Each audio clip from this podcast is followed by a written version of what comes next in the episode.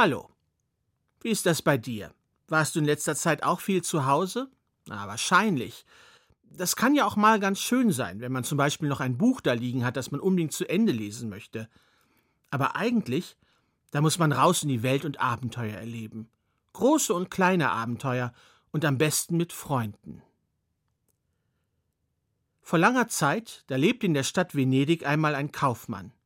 Der war mit dem Handel von Gewürzen reich geworden. Er hatte viele Schiffe, die in alle Welt hinausfuhren, und er selbst war oft monatelang im Jahr von zu Hause fort. Aber eines Tages, da lernte er eine Frau kennen und verliebte sich in sie, und er hatte Glück, sie verliebte sich auch in ihn, und so heirateten die beiden. Und von da an, da wollte der Kaufmann nicht mehr so oft unterwegs sein und lieber bei seiner Frau bleiben. Und so kaufte er ein schönes, großes Landgut außerhalb der Stadt und zog mit ihr dorthin und verbrachte dort die bisher glücklichste Zeit seines Lebens. Denn sie hatten alles, was sie sich wünschten. Nur eines nicht, sie hatten keine Kinder. Das war zu Anfang nicht schlimm, sie waren noch jung und hatten noch Zeit. Aber die Jahre vergingen und sie wurden älter, aber sie bekamen keine Kinder. Da ging die Frau los zu Ärzten und Kräuterfrauen, und sie trank Tees und nahm Bäder und machte alles, was man ihr sagte, aber sie bekam keine Kinder. Da ging der Mann los, zu Priestern und Quacksalbern, und er stiftete eine Kirche, aß eimerweise Austern und trug die Hosen immer eine Nummer zu groß. Aber sie bekamen keine Kinder. Und so wurde aus dem kleinen Flecken am Himmel ihres gemeinsamen Glückes eine große schwarze Wolke, die allen Tagen ihren Glanz raubte. Und eines Tages, da ging der Kaufmann zu Fuß in die nächste Stadt und traf dort unterwegs im Wald eine alte Frau. Die trug einen großen, schweren Reisekorb, und der war so schwer, dass sie bei jedem Schritt ächzte und stöhnte. Der Kaufmann hatte ein gutes Herz und trug den Korb eine Weile für sie, und so gingen sie nebeneinander her und unterhielten sich. Und irgendwann erzählte der Kaufmann dieser völlig fremden Frau von all seinen Sorgen, und die hörte zu und nickte und schwieg. Aber als sich die Wege der beiden trennten, da gab sie ihm einen Apfel. Hier, sieh zu, dass deine Frau diesen Apfel isst. Dann wird sie schwanger und in neun Monaten einen prächtigen Sohn bekommen. Der Kaufmann lachte. Nun, es muss kein Sohn sein, aber ich will deinen Rat gerne befolgen, bevor ich auch nur noch einen Eimer voll Austern essen muss, auch wenn ich nicht so recht daran glaube. Und am nächsten Tag, als er nach Hause kam, da gab er seiner Frau den Apfel. Die gab ihn der Dienerin und bat sie, den Apfel für sie zu schälen und die Schale fortzuwerfen. Und die Dienerin schälte den Apfel und gab ihn der Frau. Und die aß ihn, und der Apfel war weiß und süß und saftig. Die Dienerin fand es aber ein bisschen schade, die schöne Schale einfach wegzuwerfen oder den Hühnern zu geben, denn sie war rot und glänzte und duftete würzig. Und so aß die Dienerin die Schale. Und so kam es, wie die alte Frau im Wald vorausgesagt hatte. Die Frau des Kaufmanns wurde schwanger, ihr Bauch wurde rund, und nach neun Monaten bekam sie einen Sohn. Der war so weiß wie das Fruchtfleisch eines Apfels, und so nannten sie ihn Pommo. Aber auch die Dienerin wurde schwanger, auch ihr Bauch wurde rund, und auch sie bekam nach neun Monaten einen Sohn. Und seine Wangen waren so rot wie die Schale eines Apfels, und darum nannte sie ihr Kind Scorzo. Pommo und Scorzo wuchsen zusammen auf, und sie waren wie Brüder, und sie unternahmen alles gemeinsam, und meistens war es Unsinn. Sie jagten die Hühner über den Hof, stahlen süßes Gebäck aus der Vorratskammer und liefen mit dreckigen Füßen über die frisch gewaschenen Laken mitten auf der Wiese. Und als die beiden älter wurden und langsam zu Männern heranreiften, da schlichen sie den jungen Mägden hinterher, küssten sie heimlich hinter der Scheune und prügelten sich mit den anderen Burschen, wer von ihnen das hübscheste Mädchen beim Kirchfest zum Tanz ausführen durfte. Eines Tages da hörten die beiden von der Tochter eines Zauberers. Die sei so schön, dass selbst die Sonne noch nichts Vergleichbares gesehen hatte.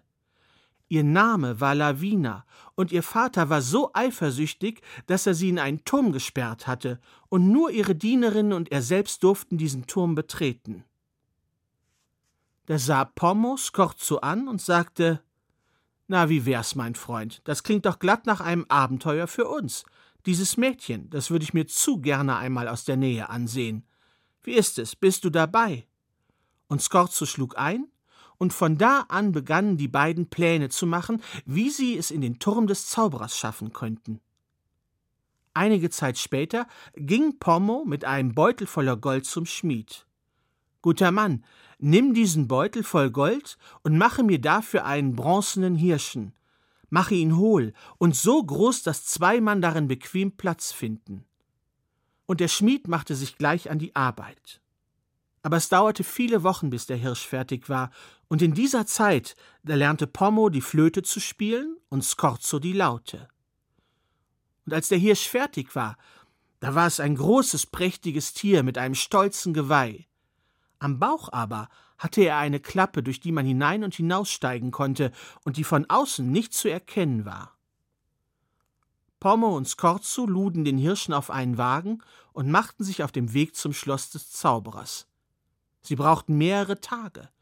Und als sie dort waren, warteten sie bis zur Nacht. Sie schoben den Hirschen vor den Turm, in dem die Tochter des Zauberers gefangen war, öffneten die Klappe am Bauch des Hirsches und stiegen hinein, mit ihren Instrumenten. Am nächsten Morgen entdeckten Lavinas Dienerinnen den Hirschen und wunderten sich über dieses zauberhafte Tier, denn es war nicht nur prächtig anzusehen, von innen heraus erklang Musik und sie erzählten Lavina davon, und dieser aus dem Fenster den Hirschen und wollte ihn unbedingt bei sich im Turm haben. Unbedingt. Und weil ihr Vater ihr kaum einen Wunsch abschlagen konnte, ließ er den Hirschen in den Turm tragen, und die Dienerinnen und Lavina versammelten sich darum und tanzten den ganzen Tag. Erst gegen Abend schickte der Zauberer die Dienerinnen wieder aus dem Turm hinaus und schloss von außen ab. Als Lavina aber alleine war, da verstummte mit einem Mal die Musik, eine Klappe am Bauch des Hirschen öffnete sich, und heraus stiegen Pommo und Scorzo. Lavina erschrak und wollte schon um Hilfe rufen, da beruhigte sie Pommo, sie würden ihr kein Leid zufügen. Und Lavina gefielen die beiden jungen Männer, sie kannte ja bisher nur ihren alten Vater, und der war meistens mürrisch und still, aber die beiden, die lachten viel, und die konnten schön musizieren und tanzen, und so aßen sie zusammen unterhielten sich, erzählten sich Geschichten, machten Musik und spielten die ganze Nacht. Und als es Morgen wurde, da war es um Pommo geschehen. Er hatte sich bis über beide Ohren in Lavina verliebt. Und er hatte Glück. Lavina hatte sich auch in ihn verliebt, und sie beschlossen, aus dem Turm zu fliehen und zu heiraten. Ich weiß nicht genau, wie sie es angestellt haben, aber als der Zauberer am nächsten Morgen den Turm aufschloss, da waren alle drei verschwunden. Der Zauberer sah die geöffnete Klappe am Bauch des Hirschen und lief schnell zum Turmfenster, und gerade eben sah er noch, wie seine Tochter mit zwei fremden Männern verschwand. Der Zauberer war außer sich vor Zorn und schickte seiner Tochter einen dreifachen Fluch hinterher, tödlich und voller Hass. Von all dem bekamen Lavina und Pommo und Scorzo nichts mit. Sie liefen den ganzen Morgen und machten erst gegen Mittag eine Rast unter einem Baum. Dort aßen und tranken sie und schliefen ein. Nur Scorzo blieb wach. Er wollte aufpassen. Und es war gut so, denn schon bald kamen drei Frauen vorbei, die sich miteinander unterhielten. Ist es wahr, sagte die erste Frau, dass die Tochter des Zauberers aus ihrem Turm herausgeflohen ist? Und die beiden anderen Frauen bejahten und erklärten der ersten, dass der Zauberer seiner Tochter einen dreifachen Fluch hinterhergeschickt hatte. Wie schrecklich, rief diese, wie lautet der Fluch? Und die zweite erzählte. Wenn die drei den großen Fluss überquert haben, dann werden ihnen drei Pferde entgegenkommen, ein weißes, ein braunes und ein schwarzes. Und sie werden gesattelt sein. Und weil Lavina weiße Pferde über alles liebt, wird sie das Weiße reiten wollen aber es ist kein richtiges Pferd, sondern ein Dämon. Und wenn Lawine aufsteigt, dann wird er mit ihr davonjagen und sie wird hinunterstürzen und sterben. Glücklicherweise, sagte da die dritte Frau, gibt es einen Weg, diesen Teil des Fluches zu brechen. Wenn einer hervorspringt und dem Dämon den Kopf abschlägt, dann wird Lavina überleben. Unglücklicherweise, sagte da die zweite Frau, werden ihnen, wenn sie nach Hause kommen, drei Hunde entgegenlaufen. Ein weißer, ein brauner und ein schwarzer, und weil Lavina schwarze Hunde liebt, wird sie sich hinunterbeugen und den Hund streicheln wollen. Aber es ist kein richtiger Hund, es ist ein Dämon, und er wird ihr an die Kehle springen und sie beißen und sie wird sterben. Glücklicherweise, sagte da wiederum die dritte Frau, kann man auch diesen Teil des Fluches brechen. Wenn nämlich jemand hervorspringt und dem Dämon den Kopf abschlägt, dann wird Lavina überleben. Unglücklicherweise, sagte da die zweite Frau wieder, wird in der Nacht ihrer Hochzeit eine Schlange in das Zimmer des Brautpaares gekrochen kommen, Lavina beißen und sie wird an ihrem Gift sterben. Glücklicherweise, sagte da die dritte Frau, kann man aber auch den letzten Teil des Fluches brechen. Wenn nämlich einer hervorspringt und der Schlange den Kopf abschlägt, dann wird Lavina überleben und sie ist für immer befreit von dem Fluch. Wie schrecklich, sagte da die erste Frau, aber kann man die beiden denn dann nicht einfach warnen? Aber die beiden anderen Frauen verneinten. Das geht nicht, denn wenn jemand Lavina und ihrem Bräutigam von dem Fluch erzählt, dann wird er zu Marmorstein erstarren. Und diesen Teil des Fluches kann man unglücklicherweise nicht wieder rückgängig machen. Scorzo hatte alles gehört, und er nahm sich vor, auf Lavina aufzupassen und es geschah genau so, wie die drei alten Frauen gesagt hatten. Als sie den Fluss überquert hatten, da kamen ihnen drei Pferde entgegen, ein weißes, ein braunes und ein schwarzes. Und Lavina wollte gleich auf das weiße Pferd steigen und mit ihm davonreiten, aber da sprang Scorzo hervor, zog sein Schwert und schlug dem Pferd den Kopf ab. Lavina erschrak und rief, Scorzo wolle sie umbringen. Aber Pommo beruhigte sie. Nein, er ist mein Bruder, mein bester Freund, er würde dir nie ein Leid antun wollen. Scorzo hatte bestimmt einen guten Grund für seine Tat. Den hattest du doch, Scorzo. Bitte sag uns, warum du das gemacht hast. Aber Scorzo durfte ja nichts sagen. Und so schaute er zu Boden und schwieg. Und da stiegen Pommo und Lawine auf das schwarze Pferd, Scorzo bestieg das braune, und die drei ritten nach Hause und als sie bei dem Landgut ankamen, da liefen ihnen drei Hunde entgegen, ein weißer, ein brauner und ein schwarzer, und da wollte sich Lavina schon herunterbeugen und den schwarzen Hund streicheln. Und in diesem Augenblick, da sprang Scorzo hervor, zückte sein Schwert und schlug dem schwarzen Hund den Kopf ab. Und wieder rief Lavina, er will mich umbringen, Scorzo möchte mich töten. Aber Pommo beruhigte sie, er sei sein bester Freund, Scorzo wolle ihr ganz bestimmt nichts antun, es gäbe sicher einen guten Grund. Aber Scorzo schwieg, blickte zu Boden und sagte nichts. Da kamen die Eltern von Pommo an und freuten sich, dass ihr Sohn zurück war, und noch mehr freuten sie sich, als sie hörten, dass bald eine Hochzeit stattfinden sollte. Sie begrüßten ihre zukünftige Schwiegertochter und machten sich sogleich an die Vorbereitungen der Hochzeit. Ich weiß jetzt nicht, ob du schon mal eine Hochzeit vorbereitet hast, vermutlich nicht, ich jetzt auch nicht, aber ich kann dir versichern, dass es jede Menge Arbeit macht. Und so war es auch dort auf dem Landgut. In den nächsten Tagen, da wurde geputzt, genäht, gewaschen, gescheuert, gekocht, dekoriert und eingeladen.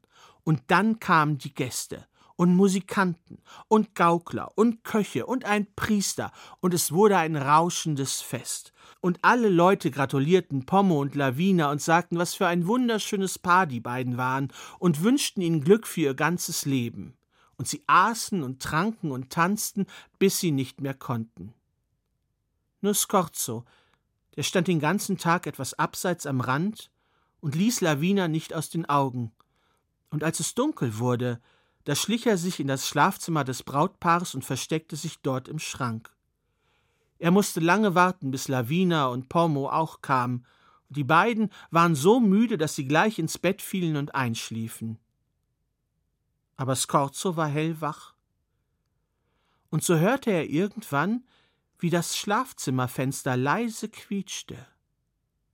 Und ganz leise, langsam, langsam, kam eine Schlange in das Zimmer gekrochen. ließ sich herab auf den Boden, kroch darüber bis zum Bettpfosten, dort wieder hinauf und glitt über das weiße Laken bis zum Hals von Lavina.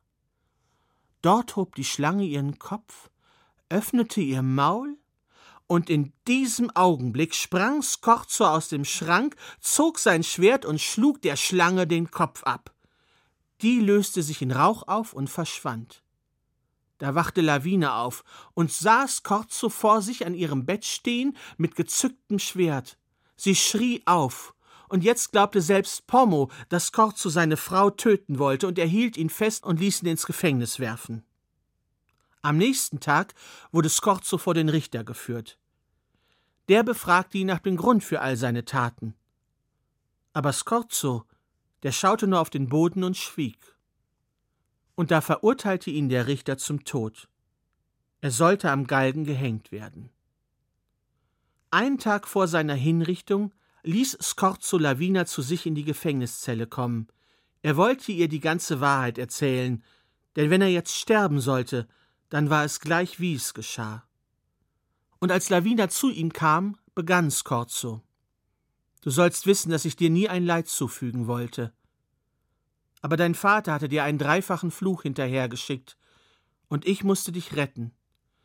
Das weiße Pferd war ein Dämon, und darum schlug ich ihm den Kopf ab. Und in diesem Augenblick hörte Lavina ein seltsames Knacken. Und da sah sie, wie sich Skorzos Füße langsam in Stein verwandelten. Skorzo wand sich vor Schmerz, aber er erzählte weiter. Auch der schwarze Hund war ein Dämon, und auch ihm musste ich den Kopf abschlagen. Und da wollte Lavina nicht, dass Skorzo weiter erzählte, denn immer weiter verwandelte er sich in Stein und war schon bis zur Brust ganz aus Marmor. Aber Skorzo redete weiter. Und in der Nacht eurer Hochzeit, da schickte dein Vater eine Schlange in dein Zimmer, und die sollte dich beißen und töten. Und so schlug ich ihr den Kopf ab, und die Schlange verschwand.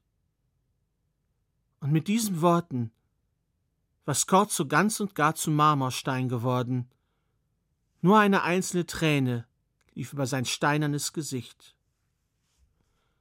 Und da erkannte Lavina, was Skorzo für sie getan hatte und sie begriff, dass es nun an ihr war, Skorzo zu retten. In der gleichen Stunde machte sie sich auf den Weg zu ihrem Vater. Und ich weiß nicht, woran es lag, aber der Weg zurück zu ihm dauerte viel länger als die Flucht. Es kann sein, dass es an dem Riesen lag, der sie entführt hatte und dem sie nur entkam, weil sie ihm Schlafmittel unter das Essen gemischt hatte. Vielleicht lag es aber auch an dem jungen Bauernburschen, dem sie helfen musste, seine verzauberten Brüder zu befreien oder aber an den schweren Rätseln des Wassermannes. Aber vielleicht hat Lawine auch einfach nur getrödelt. Wie dem auch sei. Es dauerte lange, bis sie wieder am Schloss ihres Vaters ankam, und eines Tages schaute der aus seinem Fenster heraus und sah, wie seine Tochter den Weg auf das Schloss zukam. Da freute er sich, denn er hatte ihr längst verziehen. Sein kleines Mädchen war wieder zurück, und alles würde wieder so werden wie vorher. Aber Lavina war kein kleines Mädchen mehr. Sie war jetzt eine erwachsene Frau und verheiratet noch dazu. Sie entschied jetzt selber, was mit ihr geschah. Und so ging sie zu ihrem Vater und begann mit ihm zu schimpfen. Das mit diesem dreifachen Fluch, das wäre ja wohl ein Unding gewesen. Und dass jetzt der beste Freund ihres Mannes zu Marmor erstarrt war, ginge ja wohl überhaupt nicht. Und sie redete sich so derartig in Rage, dass ihr Vater klein mit Hut wurde. Und er nur noch, ja, meine Liebe, und es tut mir wirklich leid, und nein, nein, ich tu's auch nie wieder, stammelte, genauso wie damals bei seiner verstorbenen Frau. Und da gab er ihr ein kleines Fläschchen mit heilendem Wasser und sagte ihr, dass sie es nur über die Statue schütten müsse, und Skorzo würde wieder lebendig. Da bedankte sie sich, gab ihrem Vater noch ein Küsschen auf die Wange und lud ihn zum Tee am nächsten Sonntag ein, aber nicht vor fünf. Und obwohl die drei Frauen gesagt hatten, dass man die Statue nicht wieder zurückverwandeln könne. So funktionierte es doch. Scorzo wurde wieder lebendig. Und da feierten alle miteinander noch ein Fest, noch schöner und noch größer, und sie feierten bis zum nächsten Morgen. Als aber die Sonne aufging, da packte Scorzo sein Bündel, ging in den Stall, sattelte ein Pferd und ritt davon, denn er hatte das Gefühl, dass da draußen in der Welt noch viele Abenteuer auf ihn warteten.